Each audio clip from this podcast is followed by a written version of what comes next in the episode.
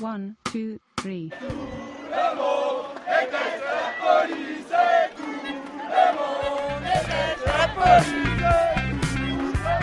Radio Parleur, le son de toutes les luttes. Sur radioparleur.net.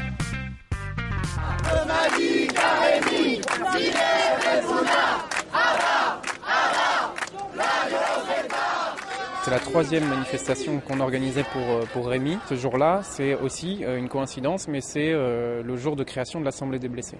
Je m'appelle Yann B, c'est le nom que je donne. Et je suis membre d'un collectif qui s'appelle Désarmons-les, qui existe depuis 2012, et aussi d'un réseau plus large qui s'appelle l'Assemblée des blessés, qui réunit des personnes mutilées par la police, par des armes de police.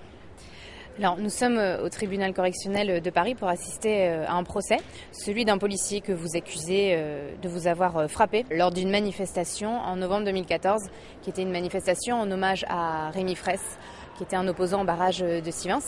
Est-ce que vous pouvez un peu me raconter ce qui s'est passé euh, ce jour-là euh, en marge de cette manifestation? On était réunis avec un certain nombre de blessés de toute la France pour constituer l'Assemblée des blessés. On décide d'aller, de rejoindre en cours de route euh, la manifestation euh, pour Rémi Fraisse, qui, était, qui allait de République à euh, Gambetta. Et donc c'est à peu près 20 minutes avant la fin de la manifestation, à hauteur de la rue Saint-Hubert, euh, que euh, moi je me trouve à ce moment-là en, en queue de cortège. Donc je suis vraiment à la fin, je suis en train de prendre des photos un peu d'ambiance euh, qui servent pas à grand-chose. Je, je prends juste des photos.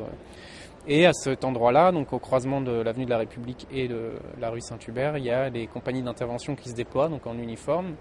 Et au même endroit, il y a des agents en civil qui, à un moment donné, euh, me décident de, venir vers moi. Ils font ce qu'ils appellent une triangulation. C'est ce qui est, en tout cas, le terme qui est utilisé dans le dossier, c'est-à-dire qu'il y a, en gros, on m'en- on m'encercle.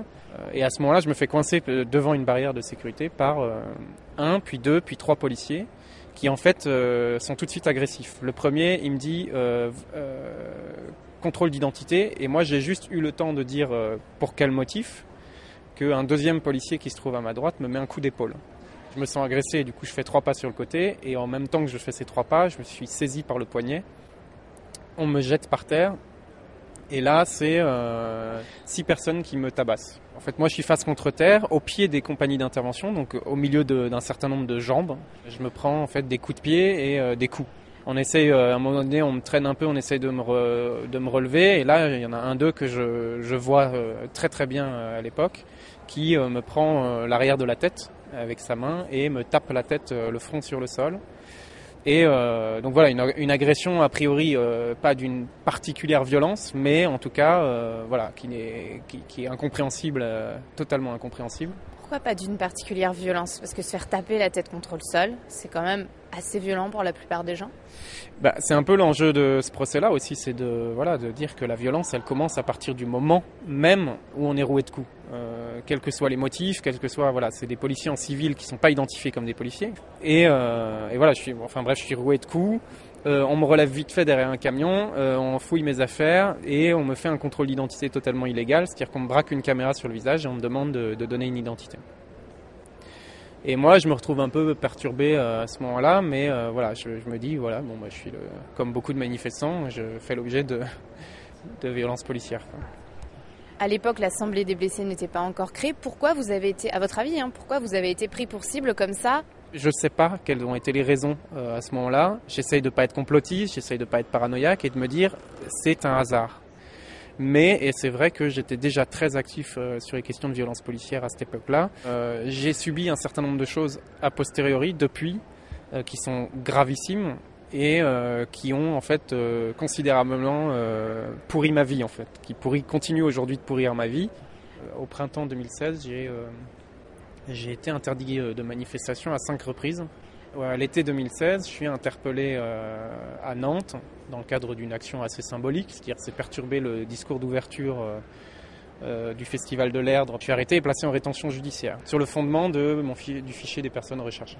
Ça, ça s'arrête jamais en fait. Ça s'arrête jamais. Et euh, là, récemment encore, j'ai été arrêté à la sortie du train sur un motif de port d'armes. Il s'est avéré que c'était pas vrai. Enfin, que c'était pas vrai, que c'était pas, que ça justifiait absolument pas euh, le- l'espèce d'escalade euh, sécuritaire euh, qu'il y a eu en l'espace de 24 heures.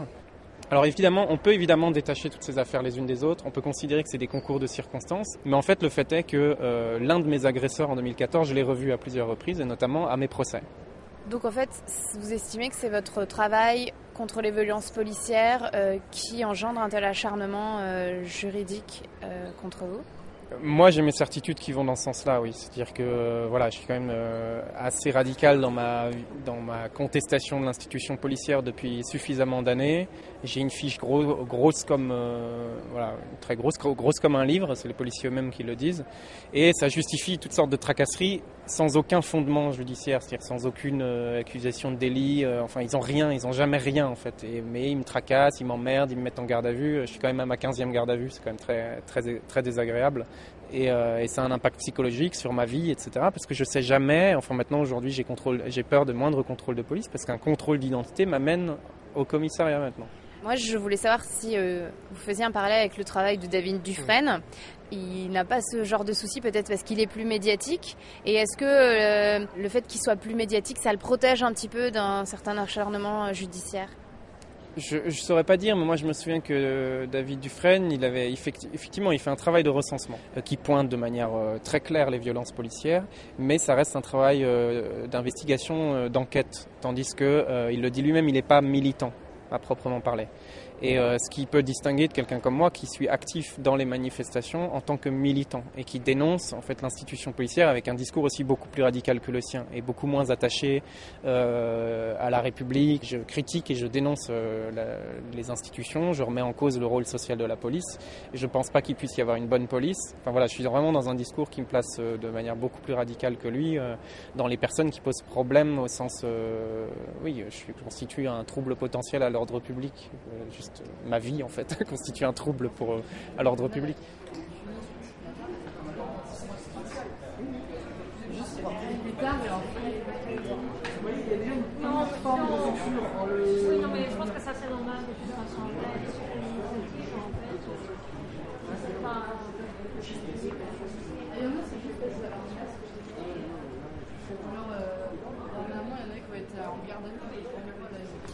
Bonjour, est-ce que vous pouvez vous présenter? Muriel Rueff, avocate au barreau de Lille. Et donc là, vous êtes l'avocate de Yann B euh, qui euh, était euh, en procès aujourd'hui. Est-ce que vous pouvez un petit peu m'expliquer pourquoi? Alors, ce sont des faits qui sont très vieux, qui datent d'une des premières manifestations en hommage à Rémi Fraisse, novembre 2014. Et en marge d'une de ces manifestations, il a été passé à tabac par un certain nombre d'agents. Il n'y en a qu'un seul contre lesquels les poursuites ont été exercées, euh, et, on jugeait ça aujourd'hui. Alors euh, le policier accusé hein, s'est longuement et platement excusé. Qu'est-ce que vous avez pensé euh, de, l'audience? La défense du policier était une défense très classique. voilà, on est tout le temps pris à partie, on est ceci, c'est un métier compliqué, on peut avoir de la panique, on est humain, on peut nous pardonner. Et c'est difficile aujourd'hui justement de travailler sur les violences policières en, tant qu'avocate. On a, on a, le sentiment euh, euh, d'impunité peut-être? Euh, bah, C'est qu'au pénal c'est long. C'est que là, 2014, il y a eu. Pourquoi on enquête? L'IGPN a fait son travail. Il y a eu tellement de, freins, de barrages, et, et c'est pas le seul de mes dossiers de violence policière au pénal qui, qui aboutit, mais 5-6 ans après. C'est donc pour décourager les gens, j'imagine? Bah oui, c'est un parcours du combattant. Et puis ça nécessite euh, de prendre un avocat, ça nécessite de plein de choses. Alors qu'au départ, Yann a commencé les procédures seul. Il était obligé après de venir voir un avocat pour déposer plainte avec constitution de partie civile. Donc c'est des bâtons dans les roues pour dire bon bah voilà euh, quand vous êtes victime de violences policières ça sert un peu à rien de toute façon d'aller jusqu'au bout de la procédure parce que soit c'est long et in fine pour avoir des peines euh, qui sont pas forcément à la hauteur des enjeux selon vous. Oui, c'est un constat qu'on peut tirer euh, en regardant un certain nombre de procédures ensemble. Après, les raisons euh, pour lesquelles ça, ça existe sont euh, très subtiles et tiennent à l'architecture judiciaire ou policière. Mais en tout cas, c'est pas aussi simple que ça. C'est pas aussi simple de dire ah ils veulent pas que ça aboutisse, etc.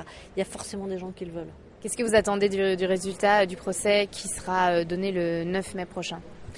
Que ce soit une décision de plus qui dise non, il n'y a pas forcément que des coups de panique ou des brebis galeuses ou des choses comme ça dans, la police. Il y a aussi un système qui fait qu'à un moment, on se croit autorisé à frapper. Et ça, ça ne doit plus exister. Et j'attends de cette décision qu'elle se, qu'elle, se mette à la suite des autres décisions qui reconnaissent que non, on n'a pas le droit de frapper. On n'a pas le droit de frapper quand on fait du maintien de l'ordre, on doit être irréprochable. Bonjour, est-ce que vous pouvez vous présenter? Bonjour, je m'appelle Laurent Théron. Et vous faites donc partie de l'Assemblée des blessés? Tout à fait. Pour quelles raisons avez-vous intégré le collectif? Ah bien parce que je suis blessé, je suis mutilé, j'ai euh, un œil euh, en moins à cause d'une grenade de désencerclement lancée euh, par un CRS irresponsable. Le 15 septembre 2016, pendant la loi travail, Qu'est-ce que vous pensez euh, du procès de Yann aujourd'hui, qui s'estime victime d'un acharnement euh, de la part des policiers à cause de son combat contre les violences policières? C'est malheureusement une réalité, c'est-à-dire que quand vous, êtes, quand vous militez contre euh, la police, c'est-à-dire contre les violences qu'exerce la police, vous êtes une cible de plus qu'il faut, euh, bah, qu'il faut, qu'il faut opprimer, c'est-à-dire qu'il faut, euh, bah, il faut le calmer, quoi. Parce que euh, les policiers au tribunal, euh, bah, ils n'aiment pas ça. Dès que vous mettez les policiers en difficulté, il faut être euh, prêt à, euh, comme Yann, à se faire euh, passer à tabac. hein, ça va jusque-là quand même. Et puis, euh, sans cesse, euh, des contrôles qui vous envoient en garde à vue sans, sans aucun motif. Enfin voilà, Faut être vraiment courageux, quoi. il faut être courageux. Il faut être courageux. Quand on est en militance contre la police, il faut savoir que euh, c'est un combat presque perdant, mais en plus, vous allez être mis sous pression euh, en permanence.